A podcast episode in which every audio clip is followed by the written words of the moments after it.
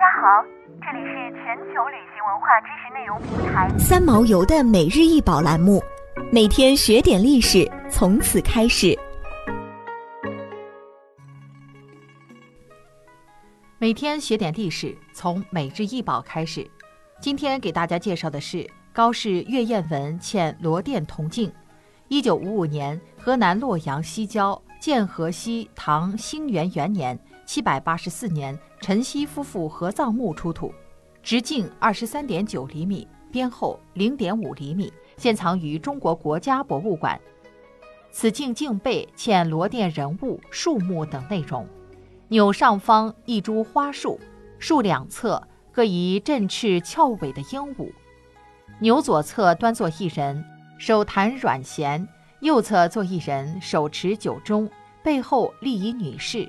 钮下有仙鹤、水池，水池内外有嬉戏的鹦鹉。人物场景惟妙惟肖，罗甸装饰绚丽多彩。高氏偃月纹嵌罗甸铜镜人物的衣饰。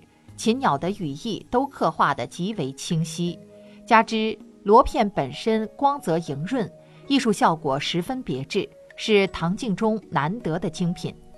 唐代罗甸镜被誉为中国最美的铜镜，为唐代的特种工艺镜之一。此类铜镜的主题纹饰有人物、花鸟和宝相花、折枝花等等。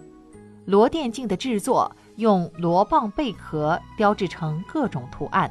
按设计要求粘贴于素镜背面，然后修漆研磨，最后再在螺钿上毛雕花纹。漆地为黑色，螺钿为白色，黑白分明，光彩莹润，精致细巧，华丽秀美。唐代螺钿工艺较为盛行，螺钿镜则流行于唐玄宗及其稍后一段时期，以后的其他时代较为罕见。螺钿镜是唐代特种工艺镜，即在青铜镜的背面用漆粘贴螺蚌贝壳薄片，然后打磨刻画出各种纹样。安禄山事迹记载，唐玄宗曾赏赐安禄山宝殿镜一面。